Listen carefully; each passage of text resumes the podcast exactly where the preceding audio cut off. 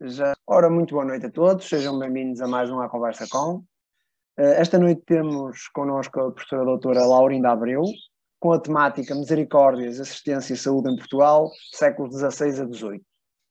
Eh, o nosso Conversa Com hoje está ligado à história moderna, aqui entre a história moderna e a contemporânea, aqui uma, uma, uma ligação bastante interessante.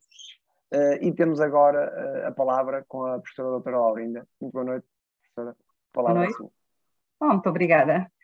É um prazer estar aqui com, convosco, partilhar uh, este início de noite de um dia muito complicado e esperemos que a noite não, não, não se complique ainda mais com os incêndios. Vamos, vamos, vamos pensar, pensar que não. Eu agradeço naturalmente o convite um, e dou-vos os parabéns por esta iniciativa e pela dinâmica que, eh, que, que, vocês, que vocês têm, que trazem temáticas tão interessantes, eh, mês após mês, eh, para nosso, para nosso é o que é uma mais-valia para nós, obviamente. Então, um, o, o, vosso convite trazia atrelado, se eu posso utilizar esta palavra, quase o título da, da, da conversa, o que me facilitou imenso a vida. Eu só lhe acrescentei as misericórdias e, portanto, eu vou falar sobre como o Dr. Bruno uh, referiu, Misericórdias, Assistência e Saúde em Portugal entre os séculos XVI e os séculos XVIII. E, e, como nota prévia, eu devo informar que tomo uh, como premissa de trabalho a ideia de que a assistência e a saúde foram assumidas uh, pela coroa portuguesa, particularmente a partir de, de Dom Manuel I, uh, com, como questões da governação e com propósitos que em muitos cederam as, as, preocupações dos monarcas, as preocupações sociais dos monarcas, que, eram, que existiam, obviamente, mas eh, foram, foram além, além delas. Reporto-me objetivamente à Fundação das Misericórdias, à, reforma dos hospitais, ao provimento de cuidados médicos eh, para as populações mais, mais pobres, ao controle das epidemias, de que eu hoje não vou falar, e à regulação das formações em saúde formações empíricas e, e formações académicas. E também ao modo como estas diferentes áreas e instituições uh, foram sendo intervencionadas, dando corpo a um modelo de atuação assente em redes locais, cujos contornos nós ainda não conhecemos muito bem. Importa, contudo, esclarecer, que é bom que o faça, que eu não defendo que tenha havido uh, precoces políticas de centralização do poder e, e imposição autoritária da vontade régia nest, nestas áreas. Muito pelo contrário. Uh, na base da intervenção da coroa esteve a negociação e, sobretudo, a capacidade de, uh, de criar condições facilitadoras às populações para elas aderirem às, às, políticas que a coroa queria implementar. Umas vezes a Crua ganhava, outras vezes perdia. Perdeu, por exemplo, no conhecido caso de, de, da Câmara do Porto, quando Dom Manuel eh, eh, eh convidou, a, enfim, eh, eh, eh, quis que a Câmara do Porto participasse no processo de reforma dos hospitais que ele estava a empreender e, a Câmara pura e simplesmente recusou antecipando novos, novos tributos, não, quis participar nesse processo. E o caso do Porto ajuda a introduzir outros protagonistas desta história para além, para além da coroa, os poderes e as elites locais. Quando há, há, pouco me referi às populações, em bom rigor o que eu devia dizer era elites, estou, estava a reportar-me às elites. Em Portugal, como no resto da Europa, as elites estavam bem cientes das vantagens políticas e sociais eh, do seu empenho nas atividades eh, caritativas e assistenciais. E os poderes centrais, por seu turno, também sabiam que não tinham meios para um efetivo domínio territorial e, que a implantação da, das suas orientações estava dependente dos seus interlocutores eh, no terreno. No caso português, penso que se pode uh, falar de, de, da construção de uma relação de benefícios mútuos, portanto, entre a coroa e as elites locais, e desconfiança mútua também, que é um tópico, tópico que podemos voltar mais tarde, se, se acharem que tem algum interesse. Atente-se eh, também que a valorização que eu faço dos atores civis não pretende diminuir o papel da Igreja nestes, nestes campos. Nem seria possível pensar estas questões fora da mundividência religiosa uh, deste tempo. Eu penso mesmo que houve um entendimento tácito entre a coroa portuguesa e a Igreja a, a propósito das questões assistenciais.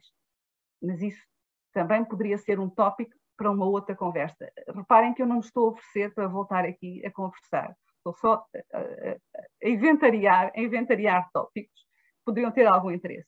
Enfim, o, o que eu defendo é que a assistência e a saúde também foram usadas com intenções políticas. É, é uma linha interpretativa que eu persigo desde os, quase desde o início uh, do, dos meus, de, de, da minha investigação e, e que, sobretudo, tem como propósito chamar a atenção para a necessidade de fazer entrar na análise do processo de construção do Estado moderno uh, eh, um, outros elementos para além dos, da história institucional. Portanto, é preciso estar aberto uh, a, outro, a outros campos. Eu procurarei demonstrar algumas destas dinâmicas usando alguns mapas. Uh, a maioria dos mapas já está publicada, são, são resultantes de informação estatística georreferenciada, extraída de, de, bases de dados que construímos em Évora com o apoio da FCT, portanto, dos projetos da FCT. Os mapas são da autoria do Luís Gonçalves, um doutorando que está também a trabalhar nestas áreas e, e que está a acabar a tese, e, uma tese na qual eu ponho grandes expectativas, também é uma forma de o pressionar, vocês sabem como é que funciona. Enfim, em termos práticos, juntei os mapas e, e farei a sua apresentação em conjunto no, na segunda parte desta conversa, se estiverem de acordo. E esta conversa vai elencar um conjunto de generalidades sobre temas sobre os quais existe uma vastíssima bibliografia, uh, um, quer uh, produzida por nós, os séniores, enfim, e séniores é uma palavra simpática para, para não utilizar outra menos simpática, quer de gente muito nova que está a entrar no campo ou que já tem uh, uh, trabalhos muito consolidados também neste campo. Portanto, é um, é um, em termos de investigação histórica, é um campo, é um campo riquíssimo. Então, comecemos pelas misericórdias. E, e comecemos pelas misericórdias, uma vez que a coroa as tornou o nódulo central em torno do qual perspectivou as demais áreas de assistência e saúde. Eh, para quem está menos familiarizado com esta, com esta temática, as misericórdias nasceram como confrarias, enquadradas pelas 14 obras de misericórdia, como sabemos, fixadas eh, por São Tomás de Aquino na, na, na Suma Teológica, a partir do Evangelho de São Mateus. Uh, Recorde-se, contudo, e, e, é importante que se uh, repita uh, essa, essa, situação, que, um, que eram confrarias laicas, sendo confrarias, eram confrarias laicas. Isto quer dizer administradas pela sociedade civil, sob tutela de régia. Emergiram na esfera da corte, a primeira a de Lisboa em 1498, com, com a benção da rainha Dona Leonor, que na altura assegurava as funções governativas em nome do irmão, o rei Dom Manuel I, que, se, que estava em viagem a Castela, mas foi este monarca que impulsionou o movimento fundacional das misericórdias a nível nacional, império incluído. E, sobretudo, lhe criou condições normativas, financeiras e funcionais para que pudessem impor-se no panorama confraternal português e o viessem a, a, a dominar. As misericórdias surgiram num contexto de renovação das práticas de assistência que, à escala europeia, portanto, naquele mesmo momento, procurava responder às profundas disrupções sociais e económicas que então eh, se viviam.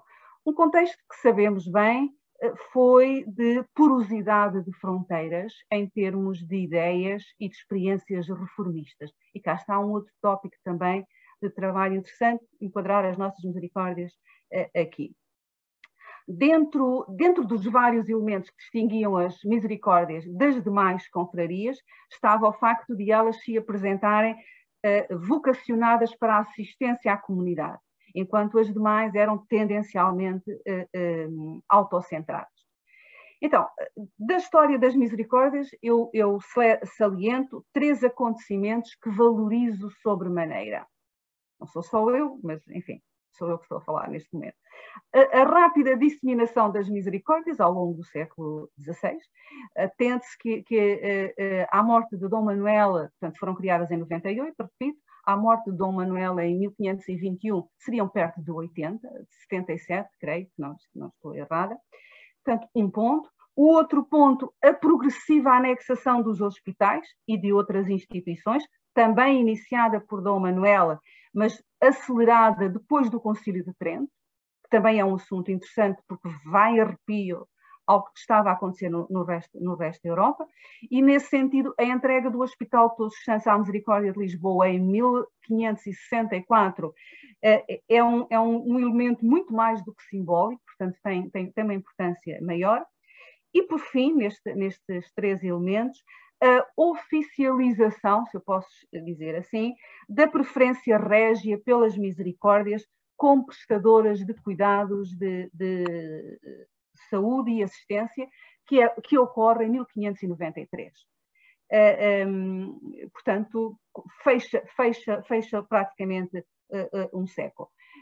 Um, primeiro, para a Misericórdia de Lisboa, diz algo semelhante, não tenho, não tenho uh, bem presente, mas será tanto, portanto, que a misericórdia teria, teria preferência uh, no exercício de, de, de, da sua ação, quer sobre os vivos, quer sobre os mortos, ele começava pelos mortos, quer sobre os sãos, quer sobre os doentes. E, portanto, isto é para a Misericórdia de Lisboa, em 1593, e depois é extensivo às, às outras misericórdias. De quem é que estamos a falar? Estamos a falar dos pobres, num sentido muito geral, sobretudo dos presos, que é o primeiro grupo eh, para quem as, as misericórdias, eh, cuja assistência é vocacionada em primeiro lugar para, para, os presos. Estamos a falar dos doentes, em contexto hospitalar ou em contexto uh, domiciliário. Estamos a falar das crianças abandonadas, que nesta altura já está a chegar porque, estão, porque vêm com os hospitais, entre muitos outros muitos outros grupos.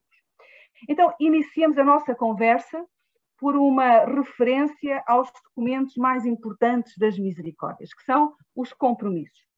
Os compromissos das misericórdias, que, como sabemos, tiveram como matriz os compromissos da Misericórdia de Lisboa.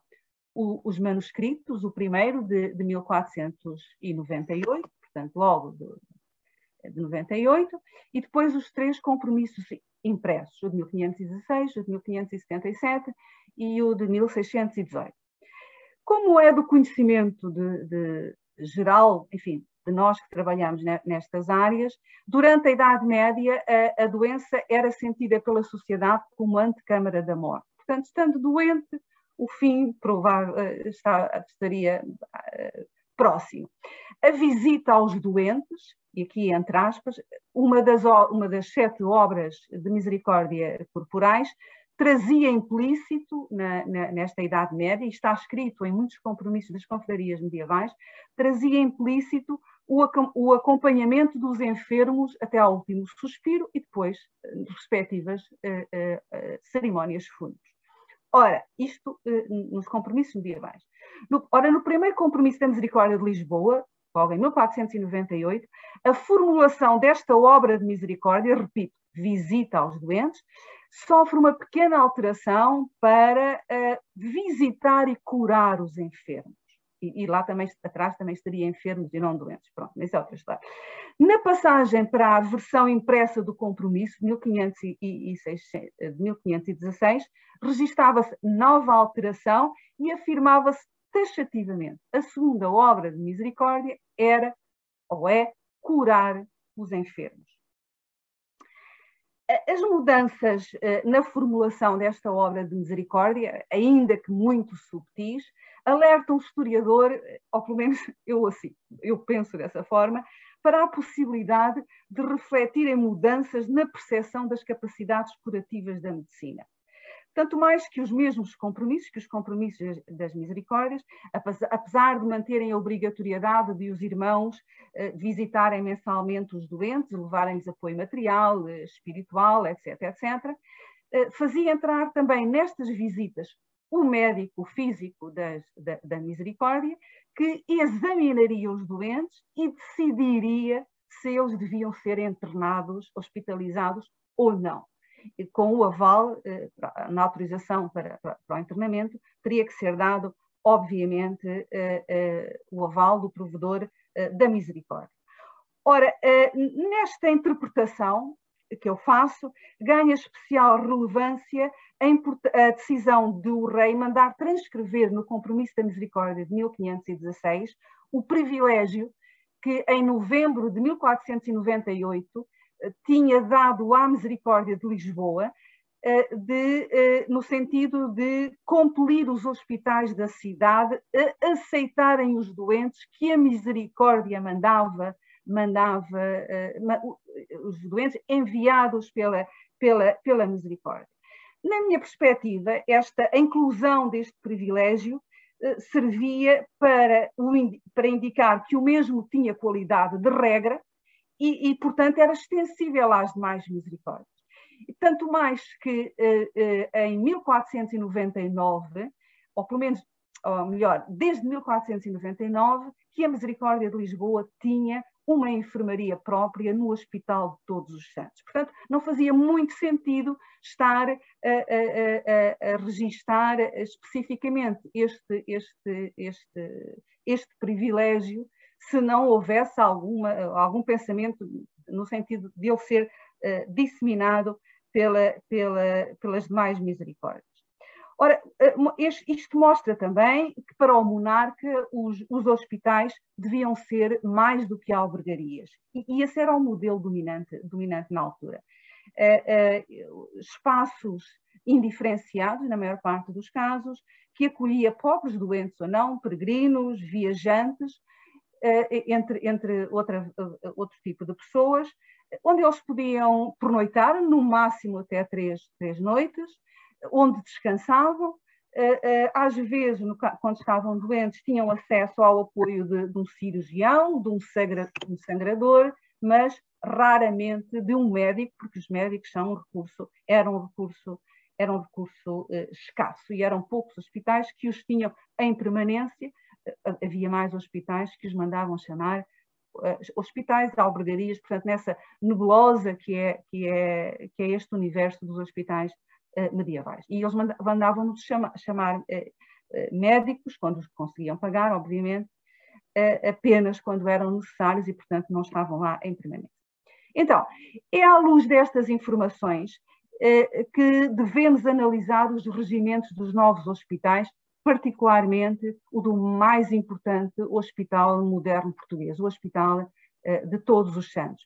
É uma instituição que, na, eh, que, está a nascer no contexto da reforma dos hospitais, e a reforma dos hospitais eh, foi encetada pela coroa ainda antes de, de, da fundação das Misericórdias. Aliás, já começou este processo muito tarde, quando, quando é, se compara com, com outros países europeus, foi um processo muito lento, porque também muito mais complexo.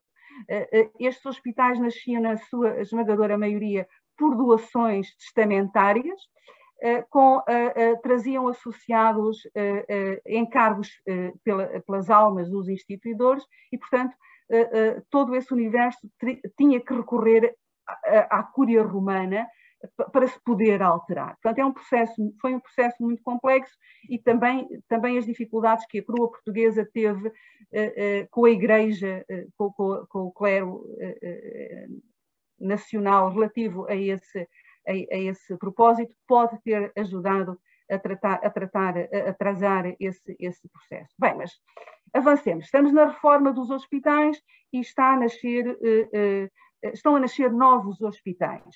E, e, novos hospitais que surgem normalmente pela fusão de um conjunto muito variado de pequeninas instituições, muitas delas já inativas, eh, outras eh, eh, muito mal geridas, sem recursos ou com poucos recursos. Portanto, a coroa ordena, quando consegue a autorização papal, a, a junção de, todo, de todos esses hospitais, normalmente naquele que é na, no, no melhor e no maior e, e dá-lhe a essas novas entidades que nascem a designação de hospitais gerais, que não tem nada a ver com os hospitais franceses, que também se chamam hospitais gerais, uh, ou hospitais grandes. E, e, estes já são espaços dedicados ao tratamento da, da doença. Ou, como defendem alguns autores, apesar da complexidade e anacronismo do termo, que eu também uso, espaços medicalizados. Temos que ter algum cuidado e saber o que é que temos que colocar dentro, dentro do conteúdo deste, desta medicalização, mas isso é também uma outra história. O, o, Hospital de Lisboa começa a ser construído em 1492 e recebe o seu primeiro regimento em 1504. E, e, o, e este regimento, eh, portanto, que casa com os, os, os, os eh, compromissos da misericórdia, como eu estava a referir. Este, este regimento segue de outros hospitais europeus, nomeadamente o de Santa Maria Nuova, como tinha sugerido, eh, tinha pedido em testamento o Dom João, Dom João II, mas alguns destes princípios também há relativamente pouco tempo encontrei-os já plasmados no Hospital de Montemoro Novo e, e, que é um hospital cujo regimento já foi assinado por Dom Manuel I, mas nos, logo nos primeiros dias de reinado. Portanto, o regimento deve, deve ter sido elaborado ainda durante o reinado de, de Dom, Dom, João II. Então, o que é que me interessa neste regimento? Interessa o facto de, no regimento, sobressaírem os propósitos médicos da instituição. Ali se encontram, entre muitos outros temas, eh, orientações sobre a, eh, sobre a admissão dos doentes, a descrição das tarefas eh, que cabia a cada um dos curadores, os preceitos a seguir nas duas visitas médicas que deviam ser feitas aos doentes eh, por dia, portanto, eh, duas eh, visitas por dia, os cuidados a ter com a prescrição das dietas, com a higiene dos corpos, dos espaços, das roupas, etc. Apesar da maioria dos curadores ter formação empírica, estamos a falar de cirurgiões, sangradores, eh, barbeiros, parteiras, sanguessugadeiras, etc. Apesar da maioria dos curadores, e são muitos, não tenho presente quantos neste momento, mas, mas são muitos, apesar deles serem de formação empírica, portanto não académicos, a autoridade estava com os médicos formados academicamente, cabendo-lhes uh, uh, todas as decisões sobre os doentes. Em 1514, o, no designado regimento das capelas, o rei ordenava que este mesmo regimento fosse adotado, adaptando, obviamente, uh, por todos os hospitais que não tivessem regimentos próprios. E este regimento das capelas também é um documento importante porque uh, uh, é um ponto de chegada em termos de das diversas intervenções que a coroa vem fazendo nesta área, nomeadamente de controle patrimonial. Isto em 1514. No ano seguinte, portanto em 1515, a coroa promulga o primeiro regimento do Físico-Mor, um documento que se vai manter em vigor até aos primeiros anos do século XIX, com pequeníssimas alterações em 1521. Portanto, mantém-se pelos séculos adiante, sem alterações de maior. O Físico-Mor era o primeiro médico do rei e tinha competência, entre outras competências, uh, uh, competências para acreditar os graus médicos obtidos no estrangeiro, o que é um dado muito, muito relevante do, em termos do que significava para, para, para, para, Portugal e para a Academia Portuguesa ser formado no estrangeiro, não era acreditado pela universidade, era acreditado por quem acreditava os empíricos, não os academicamente formados, é uma outra história. Portanto, competir fazer essa acreditação, equiparar cirurgiões a médicos, em casos, em casos específicos, controlar a formação dos boticários, e isso também supostamente diz o documento, mas vale o que vale, controlar a relação entre os médicos e os pacientes. Um pouco antes, a Croa tinha reforçado as competências do cirurgião mora. O cirurgião mora, portanto, tem as mesmas uh, uh, funções uh, que os do físico mora, mas aqui, agora apenas relacionados com os cirurgiões, para exercer cirurgia e não para exercer medicina, e todos os outros empíricos que, que, que estão nesta, nesta área. E, e, vamos ver como, como, eh, como, como isto de facto, eh, eh, os resultados práticos da intervenção da coroa nestas duas áreas. Tanto mais que neste mesmo contexto, Dom Manuel, Dom Manuel determina que está a aparecer. Hum, determina que eh, um, todos os empíricos eh, que não fossem capazes de mostrar as suas licenças eh, tinham que ser submetidos a, a, novo exame e, portanto, finais do século XV, princípios do século XVI, e todos os outros tinham que renovar, renovar as, as, as, licenças. Portanto, há de facto uma intervenção muito alargada da coroa nesta, nestas áreas. Da oferta que surgiu no seguimento destas, eh, destas intervenções, sobressaem naturalmente os hospitais. São as instituições eh, mais inclusivas em termos de prestação de cuidados assistenciais e de saúde, e também é um tópico muito interessante. A, a vertente da assistência hospitalar era, por conseguinte, a mais dispendiosa das diferentes valências que as misericórdias eh, tinham.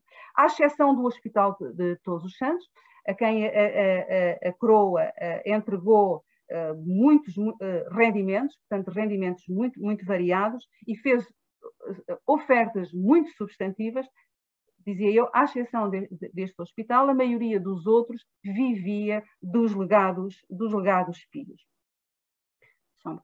Desculpa. Dos lugares pios cumpridos ou não cumpridos, como, por exemplo, não, as missas não celebradas. E este é um dado uh, muito, muito importante, porque mesmo no mais importante hospital português, portanto, no Hospital de Todos os Santos, uma, uma doutoranda uh, que defendeu a tese há dois anos, a Ruth, a Ruth Ramos, demonstrou que, por exemplo, em 1764, 20% do orçamento do Hospital de Todos os Santos provinha dos legados pios não, não cumpridos, eh, eh, o que, eh, que, correspondia a mais de 10 contos de reis, o que era de facto muito, muito, um valor muito elevado. E, e cabe aqui, cabe aqui referir o arranjo que houve entre a coroa portuguesa provavelmente entre outras católicas, não, não, não conheço o processo noutros países, mas entre a coroa portuguesa e o papado, para permitir a transferência dos bens dos legados pios, cumpridos ou não, nomeadamente as missas, os deixados para a celebração das missas, uh, uh, permitir a transferência dessas verbas para os hospitais. E, e, e, para Setúbal, por exemplo, encontrei para o início do século XVII um documento absolutamente fabuloso, em que, em que a, a, Misericórdia de Setúbal está a explicar porque é que precisa de, desta transferência, e, e de, do, do, do, rei ou de Roma, não, não sei se de Lisboa, se, se, se de Roma, uh, vem escrito uh, um, uh, um, os, os rezar, rezar, tra, rezar um, tratar de um doente faz tão bem à alma eh, do morto como rezar-lhe uma missa. E os vivos precisam mais do que os mortos. E, portanto, em termos práticos, isto depois é, é, é, é materializado na transferência de, de, de verbas muito avultadas uh, dos lugares pios para, para, as, as, uh, para os hospitais. Estavam a ser geridos maioritariamente pelas misericórdias. Os demais hospitais, como eu disse, também podiam receber esmolas régias, mas não tão significativas nem tão regulares como o Hospital eh, de Todos os Santos. Eram financiados pelos lugares pios, como, como eu referi, e também pelas, pelos contributos das câmaras municipais. Eh, raramente, no caso das câmaras municipais, por vontade própria, já que, como bem sabemos, elas tinham orçamento, a maioria das câmaras tem orçamentos muito reduzidos e que mal cobriam os múltiplos encargos eh, que elas tinham. Foi por esta razão, por não quererem mais encargos, que os municípios reagiram muito mal quando, em 1568, a coroa impôs a vários deles um novo tributo que vai alargar as obrigações eh, dos municípios em relação à saúde das populações. Embora alguns municípios já pagassem os salários dos designados partidos de médicos, boticários e cirurgiões, entre outros, naquele ano, em 1568, o, o regente do reino, o cardeal Dom Henrique, exigiu aos municípios de cinco comarcas que financiassem a formação universitária de médicos em Coimbra e distribuiu por, por eles 750 reis anuais para custearem 30 bolsas de estudo.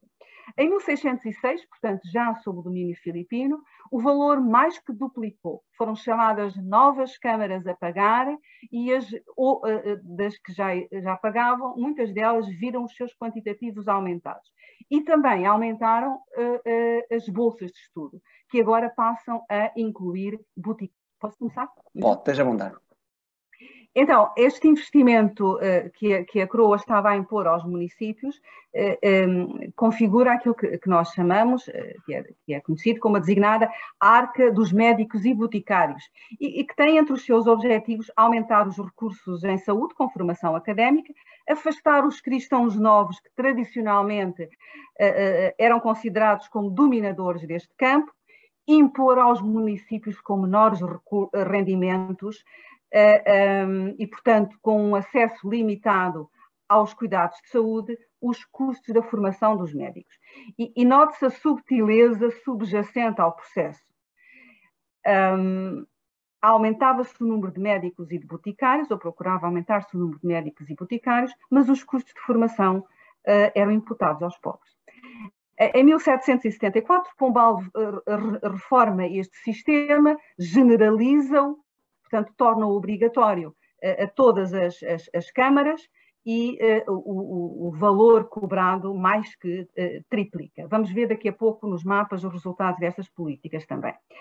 Uh, não tem tempo aqui para desenvolver a intervenção da Universidade de Coimbra e da sua Faculdade de Medicina na arquitetura deste, deste edifício. É pena, mas o tempo não dá.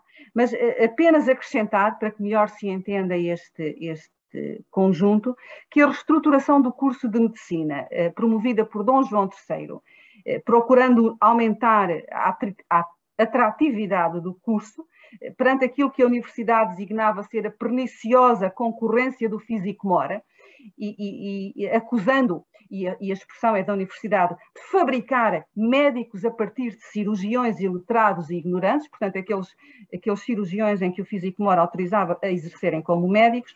Este, esta reforma do curso, da, eh, do curso de medicina eh, teve efeitos eh, contrários ao pretendido e, e acabou por conduzir ao reforço do poder do físico mora.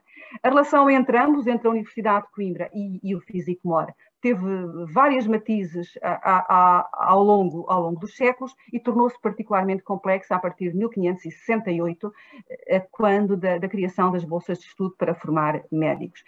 Para abreviar argumentos, dizer apenas que até à década de 1820 Portugal eh, não foi capaz de formar médicos em número suficiente. Esta frase é-me ligeiramente familiar para outros contextos, mas não, não, não não, não, não caiamos em anacronismos. Um, e, portanto, não formava médicos em número suficiente e eh, deixa o país entregue a cirurgiões, que ao tempo não têm formação académica, como, como eu disse. E esta situação eh, mantém-se mesmo após a reforma da Universidade de 1772. De resto, vai mesmo agravar-se após 1782, eh, quando foi criado o Protomedicato, uma instituição que vem com uma auréola de, de, de, grande reformista, nascida para pôr ordem na, no universo da saúde, mas que acabou por contribuir para o atraso da reforma das formações médicas em Portugal. Não foi apenas, e para, para, concluir esta parte, não foi apenas na saúde eh, que, que Portugal chegou aos finais do século XVIII mantendo os quadros quinhentistas, nomeadamente o regimento físico-mora, de cirurgião-mora, etc, etc ainda que eh, com pequenas alterações. Algo semelhante aconteceu com a assistência, o que significa a manutenção do domínio das misericórdias e agora no século XVIII muitas delas, se não a maioria, já descapitalizada. Tratou-se de um campo, na minha perspectiva, uh, uh, Pombal, onde Pombal não quis, não quis introduzir alterações substantivas e o intendente-geral da polícia uh, Pinamanique não foi capaz de as fazer. E, e, e o, o uh, Pombal não introduziu, não introduziu essas alterações porque estaria consciente de que se reformasse estruturalmente o campo teria que o financiar, como estava de resto a acontecer noutros espaços europeus. E, e, o segundo, portanto, Pinamanique, que estava à altura, portanto, no, no último quartel do século XVIII, a, a, experimentar na Casa Pia de Lisboa um programa assistencial inovador, portanto, e quis replicá-lo a nível nacional, não teve o apoio político, por exemplo, para separar a vertente uh, da saúde da, da assistência. Uh, e, e, o que eu, e, e, a sua proposta era que as misericórdias que, que, os hospitais se mantivessem na tutela das misericórdias, mas que o apoio, a, distribuição de apoio aos pobres ficasse dependente de um organismo central, que neste caso seria, seria ele, a Casa Pia e ele, e, e portanto, como, como grande gestor, mas que essa distribuição de, de apoio seria submetido a um programa de escolarização e de formação profissional dos filhos dos pobres. E, naturalmente, também de reformação de, de comportamentos. Uma, uma das razões do, do fracasso de Pinamanica, entre outras, nomeadamente por razões políticas que não vêm aqui ao caso, foi porque ele quis alterar as lógicas instaladas e os poderes dominantes. E, e esse é um caminho muito difícil, muito ousado, e, e, no caso do Pinamanique não foi capaz de, de, o trilhar naturalmente. Então, feitas estas breves apresentações, eu, eu pedi autorização para, para partilhar o, o ecrã e, e, e, os meus, e os meus mapas, os mapas do Luís. Eh, não está, não está o, o autorizado. Penso que agora já dá, não sei. Acho que já consegui a autorização.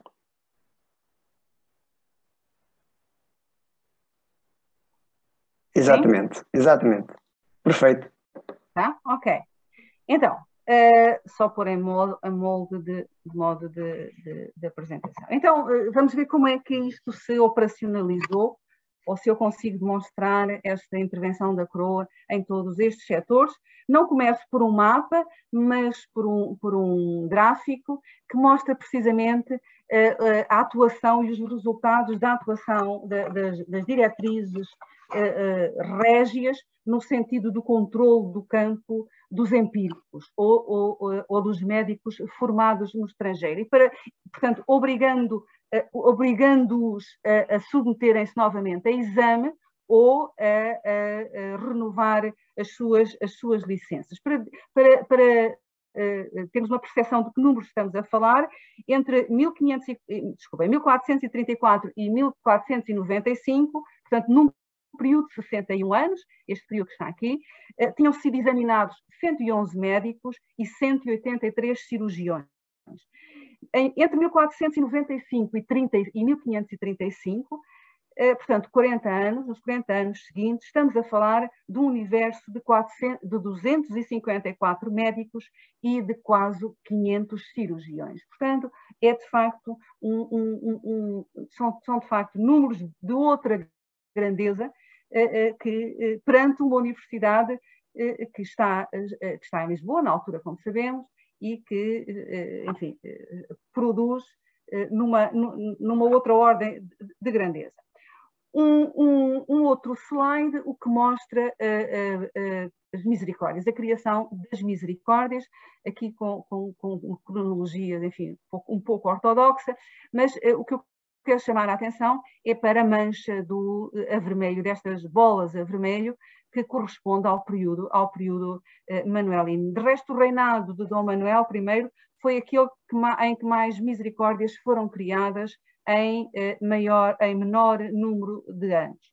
Mas aquilo que, que eu acho verdadeiramente relevante é, é este mapa. É um mapa eh, que mostra as dinâmicas na área da assistência e da saúde ao tempo de Dom Manuel e que revela a criação das misericórdias, a reforma dos hospitais com a, com a entrega dos hospitais às misericórdias e, e a criação dos, dos hospitais grandes, o, o, número dos, dos, dos, uh, dos curadores oficialmente reconhecidos. Repare-se aqui na, na, na no domínio das misericórdias a sul, nas terras régias, a mesma coisa para a entrega de hospitais, de hospitais às, às misericórdias. Portanto, e hospitais, os hospitais grandes nas, eh, nos principais, nas principais cidades ou nos principais eh, centros urbanos e também a força do poder local. Aqui está o Porto, que rejeitou a proposta régia para, para a criação de um hospital. E estas mesmas lógicas vão reproduzir-se no Império. Eu devia ter trazido um mapa mais extenso no tempo, até porque era muito mais representativo, mas não tive tempo de o, de, de, de o procurar hoje. Uh, no Império, uh, naturalmente com, com, com, diferenças em termos geográficas entre as, as diferentes áreas e, e, e, também diferenças funcionais, mas só para vos dar a ideia de que, de facto, isto tem uma expansão territorial muito grande. Relativamente à arca dos médicos e boticários, eh, ehm, como se pode, portanto, este é o mapa também feito por Luís, como todos os outros, como disse, eh, que resulta da, da, eh, da, da tributação, portanto, dos, dos, municípios que foram tributados, quer em 1560 e depois em, mil, em 1606. Como se pode observar, escaparam à tributação as comarcas de Viana, Ponte de Lima, Guimarães, Porto, Miranda, Vila Real, Viseu, Abrantes, Guarda, Tomar, eh, Lisboa e Algarve. Eh, o que é que há de comum nestas comarcas? Podemos eh, fazer dois grupos, dois, dois conjuntos. Um que inclui Algarve e Miranda, que são zonas de reduzida densidade populacional e, portanto, ficaram fora deste, desta, desta tributação.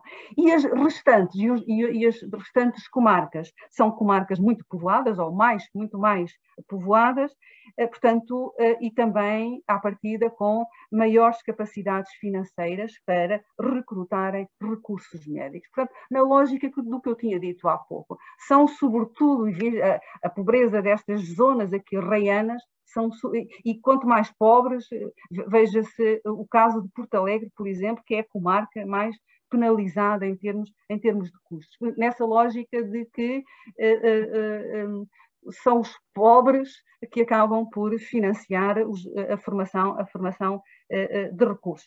Sabemos que, apesar de todos os problemas que, que, existiram relativamente à cobrança dos tributos, e houve de facto muitos problemas e, e são, e são bem conhecidos, este, estes tributos de 1568, 1606 eh, forjaram eh, de uma forma forçada, penso, solidariedades regionais e interregionais de dimensões consideráveis, como, se, como tentarei mostrar a partir dos próximos mapas, que, que foram realizados a partir de três indicadores.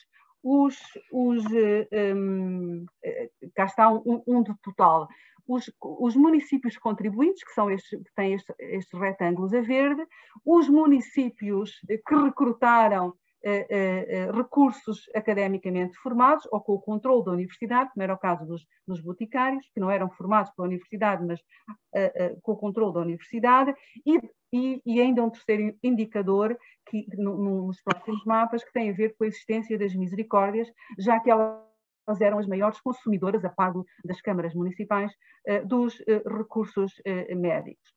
Se a análise for feita em termos gerais, vê-se que, de facto, há uma proliferação de, de, de, de recursos, de, recursos academicamente formados. Atenção que estes dados são, são, dados, são dados eh, agregados, o que, o que nos eh, revela que mesmo que as comunidades não tivessem concordado com este pagamento e não concordaram, eh, apreenderam as lógica, a sua lógica. E foi como se tivessem procurado ser compensados pelo investimento pelo investimento realizado. Isto é, as terras que pagaram acabaram, na maioria dos casos, eh, por eh, que pagaram as bolsas de estudo, por depois recrutar médicos, cirurgiões e boticários, portanto, é, o, é o trio eh, é, é, deste, deste, desta formação clássica, portanto, juntaram os cirurgiões também aos médicos e, e, aos, e aos boticários. E, e, é certo que houve comarcas que não, contribu que não contribuíram, eh, como Miranda e o Algarve, e, que também os tiveram, mas são, são, são eh, duas, duas exceções. Eh, se quisermos analisar isto por reinados, também poderíamos ver como é, como é, que, como é que isto evoluiu ao longo dos tempos, mas eu, eu uh, passo para os exemplos seguintes que, são, que me parecem mais, uh, mais relevantes, que é fazer uma análise mais fina, descer ao terreno e ver como é que isto se materializou. Uh, isto, isto é aquilo que eu chamo, também um pouco anacronicamente, distribuição de rendimentos. Basicamente foi isso que a coroa impôs às terras, foi que eh, eh, que, que, promovessem eh, algumas solidariedades entre elas em termos de, de, de pagarem os, a formação e depois outros, outros recrutarem. E vamos pelas comarcas de Setúbal e Santarém, mais ou menos. Mais ou menos, porque, como sabem, é muito difícil fazer esta, esta, esta delimitação para, para, para estes tempos e, portanto, mais ou menos para não, para não corrermos riscos.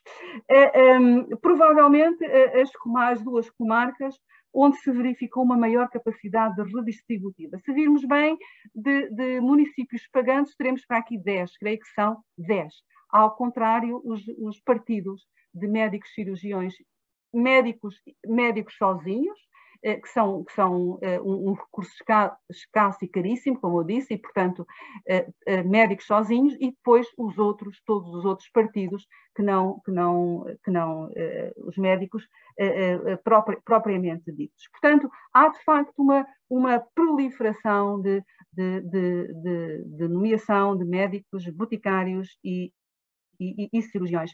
A linha uh, do Tejo está claramente vincada, vê-se vê perfeitamente, mas também a proximidade de Lisboa, quer na margem sul, quer na região oeste. O, os novos partidos, estes que estão a estas cores aqui, portanto, sobretudo estes mais escuros, do século, do século XVIII, antes e depois da reforma pombalina, devem acompanhar, provavelmente não fizemos ainda esse estudo, o desenvolvimento económico das, das regiões em causa. Se avançarmos para a comarca de Porto Alegre, vemos que dos 15 conselhos que foram tributados, apenas Seda, Alter do Chão e Alegrete não uh, tiveram, uh, não pediram uh, partidos médicos. Em sentido contrário, vejam as terras, a quantidade de terras que não tendo pago, acabaram por, por os ter. Contudo, portanto, fica essa dúvida, porque é que aqueles três pagantes não pediram. Se introduzirmos uma outra variável, e a outra variável aqui a introduzir é a das misericórdias, vamos ver que Seda, Alter do Chão e Alegrete já têm misericórdias e até hospitais e, portanto, já dispunham de recursos médicos e não, não, uh, uh, uh, não os, os, os, os solicitaram porque eles já existiam um, um, um, um dado interessante uh, reporta-se a, a,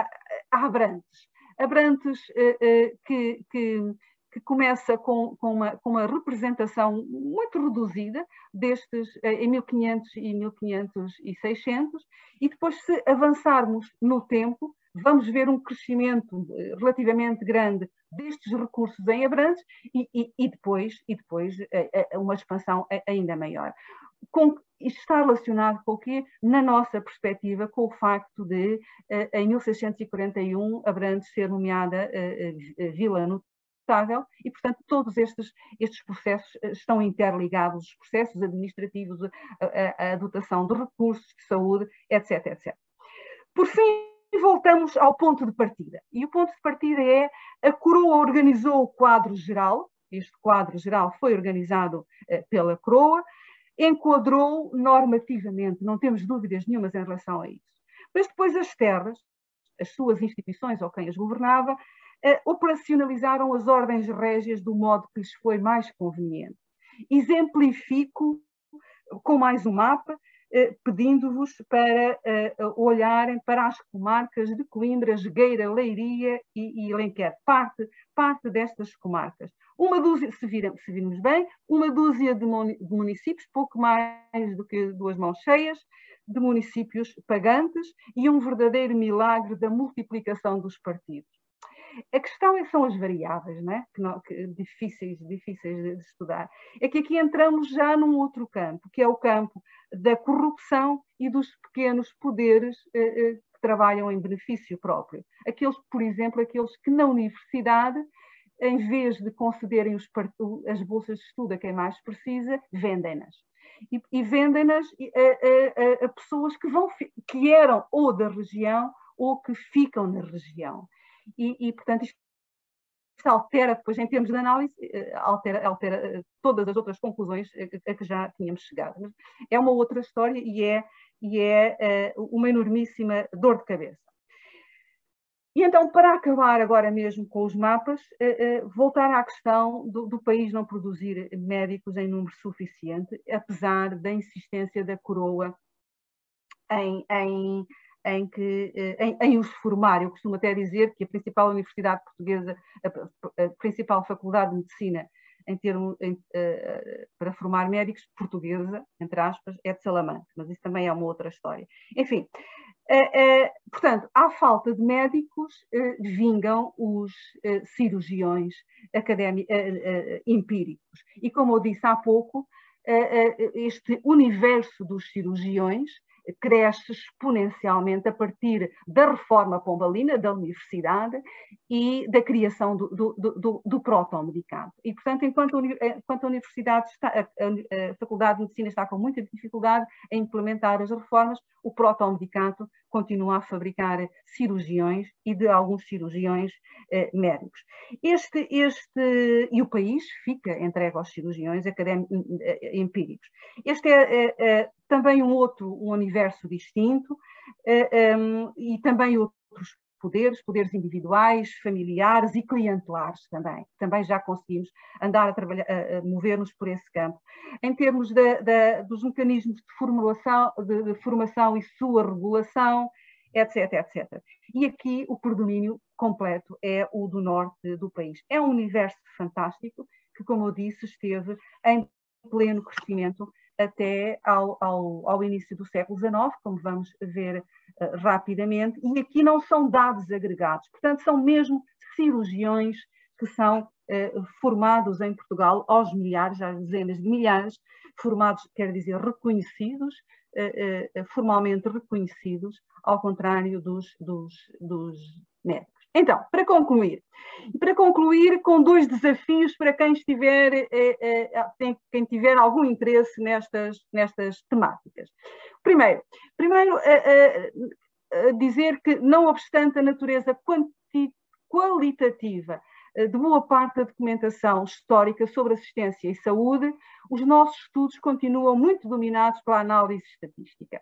E é certo que esta metodologia permite estabelecer regularidades e padrões, mas diz-nos muito pouco sobre as pessoas reais e acaba por homogeneizar variáveis com informação preciosa sobre trajetórias eh, eh, pessoais ou familiares. Dou-vos um exemplo para Évora, que foi trabalhado no âmbito da tese de doutoramento da Ruth Pardal pelo cruzamento de, de diversos núcleos fundamentais e, e de, de, diferentes metodologias de trabalho, por exemplo, verificamos que a assistência domiciliária eh, eh, fornecida pelas misericórdias, reservada aos povos locais, porque como era hábito, permitiu a algumas famílias, e nós seguimos essas famílias ao longo de várias gerações, permitiu a algumas delas dizia, casar as mulheres mais cedo e conservar mais crianças nos agregados familiares. Isso significa, significava um, um, provável resultado do acesso mais facilitado aos, aos cuidados médicos, com capacidade, portanto, impactava na capacidade de trabalho, numa melhor dieta e, eh, consequentemente, na redução da mortalidade infantil e, eventualmente, na redução do abandono das crianças uh, na roda. E a questão que se coloca, ou que me coloco, é qual terá sido a verdadeira dimensão deste fenómeno. Infelizmente, em Évora nós não conseguimos dar continuidade a estes estudos, mas seria interessante ver Uh, sair um pouco da estatística, deste nosso trabalho em estatística, e, e começar a olhar para as pessoas, segui-las, conhecê-las e ver os efeitos, os efeitos da aplicação da aplicação de, uh, desta, da, da, destes recursos assistenciais.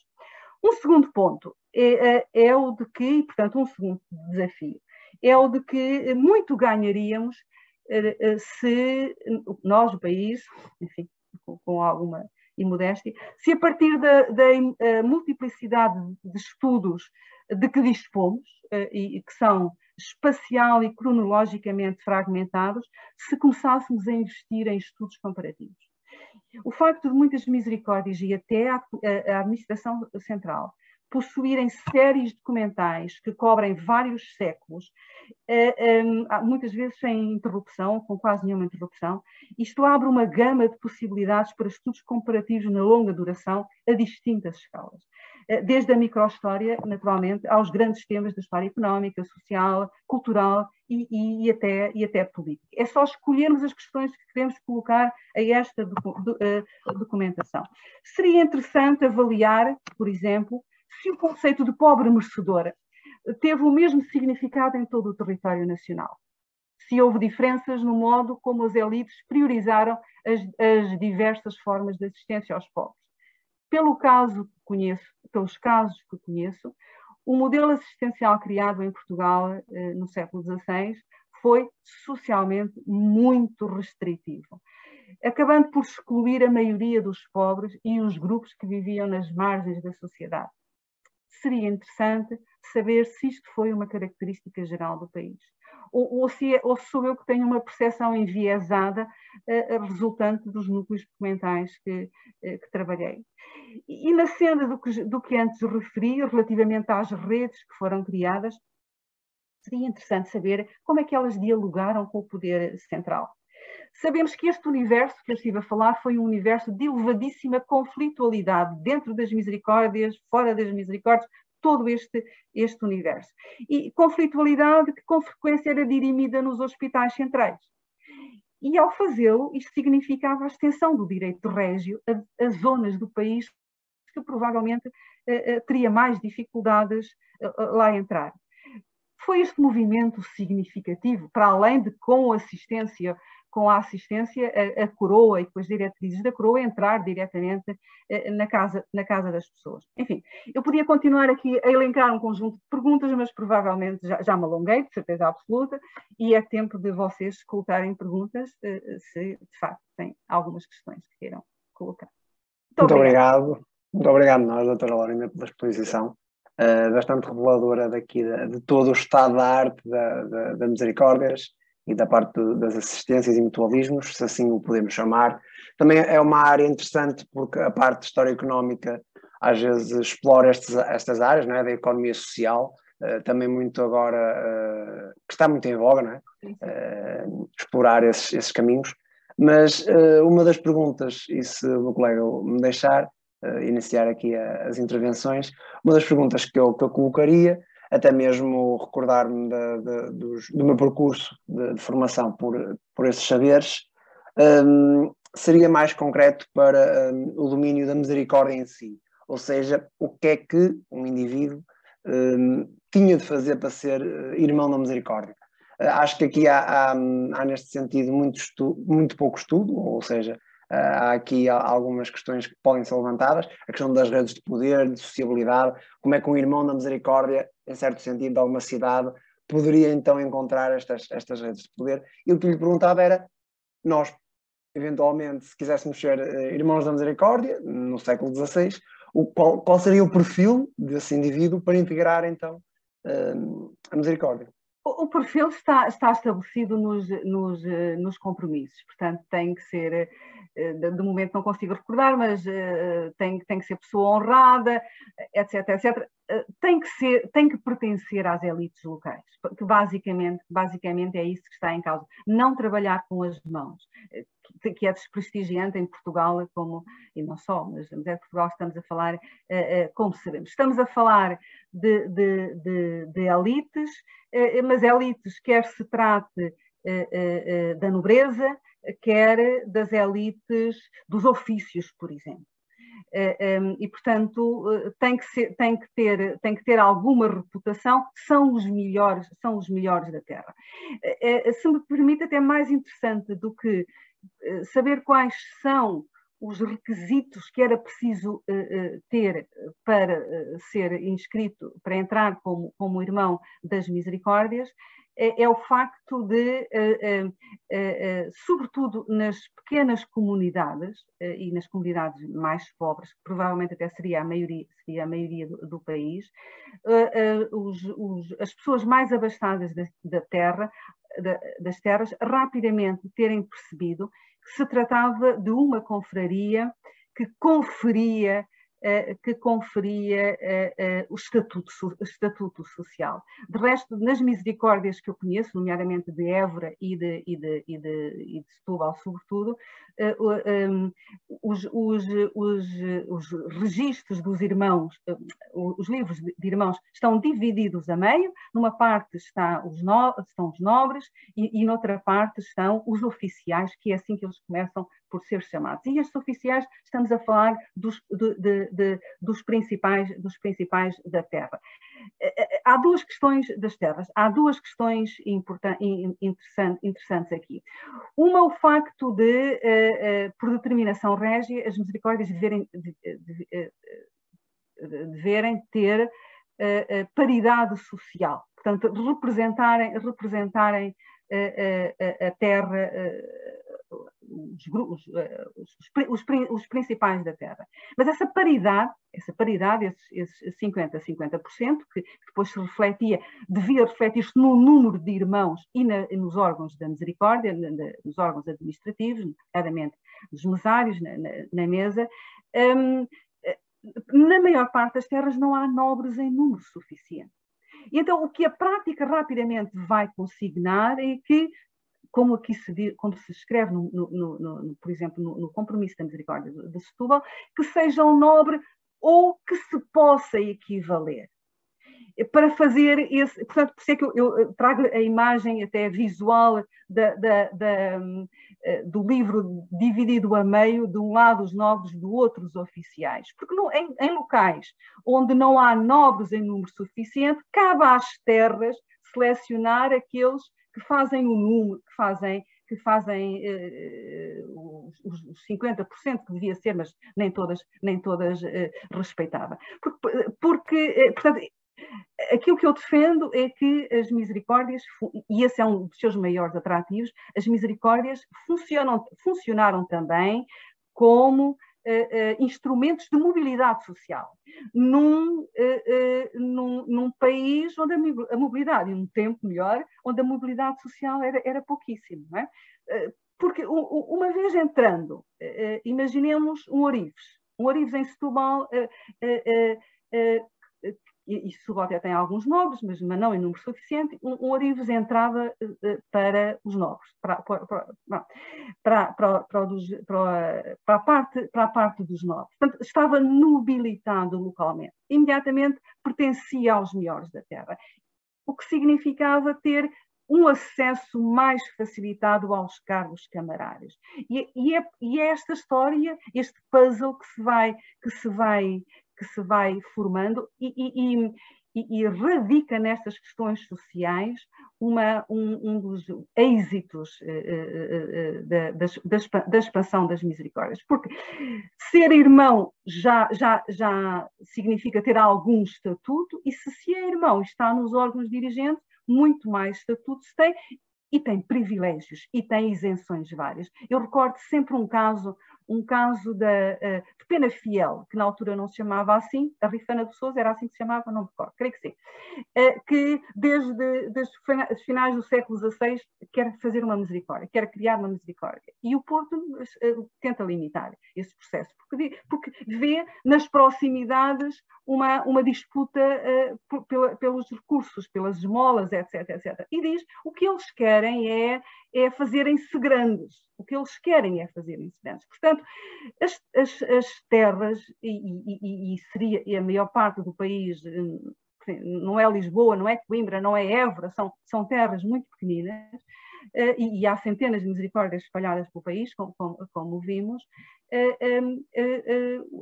uh, rapidamente, quem, quem queria pertencer às elites viu nas misericórdias um instrumento, como eu dizia há pouquinho, de de mobilidade social. E foi, essa foi uma das chaves do seu sucesso. Por exemplo, em cidades como Lisboa e Évora, não, isto não significa rigorosamente nada. Mas, mas Lisboa e Évora são, são exceções, não, não, ou Coimbra, por exemplo, ou Porto mesmo.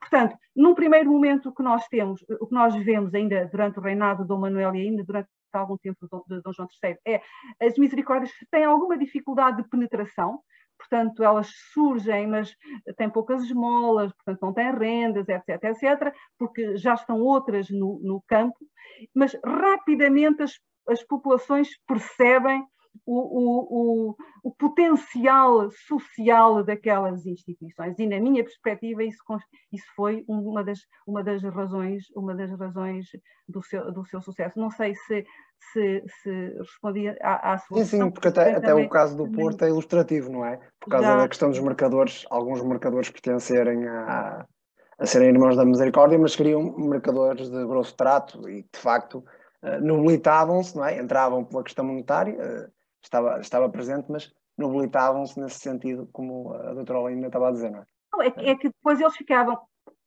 eh, tinham, se pertenciam às mesas, aos cargos diretivos,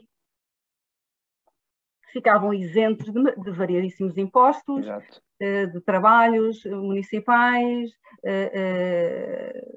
do abultamento, etc, uhum. etc. Portanto, tinha múltiplas vantagens e, e sobretudo, essa, essa, essa, possibilidade, essa porta aberta ao poder local, aqui em Setúbal funcionou lindamente. De resto, aqui em Setúbal conseguimos, na altura, já há muito tempo, detectar quase cursos honorum que, que as pessoas que vinham mais de baixo eh, faziam para chegar até à misericórdia. Portanto, quem não tinha mesmo eh, eh, suporte social, portanto, começava nas, nas confrarias mais de, de, de, de socialmente menos valorizadas até chegarem à misericórdia. Exato. Uma vez na misericórdia já tinham, criavam as suas redes e, portanto, entravam no, no, no, na, na Câmara Municipal e aí iam circulando e perpetuando, naturalmente. É até nos dias de hoje, até, eh, pronto, fazendo aqui uma. Um, agora eu queria fazer uma, uma, segunda, uma segunda pergunta, uh, mais relativa às fontes.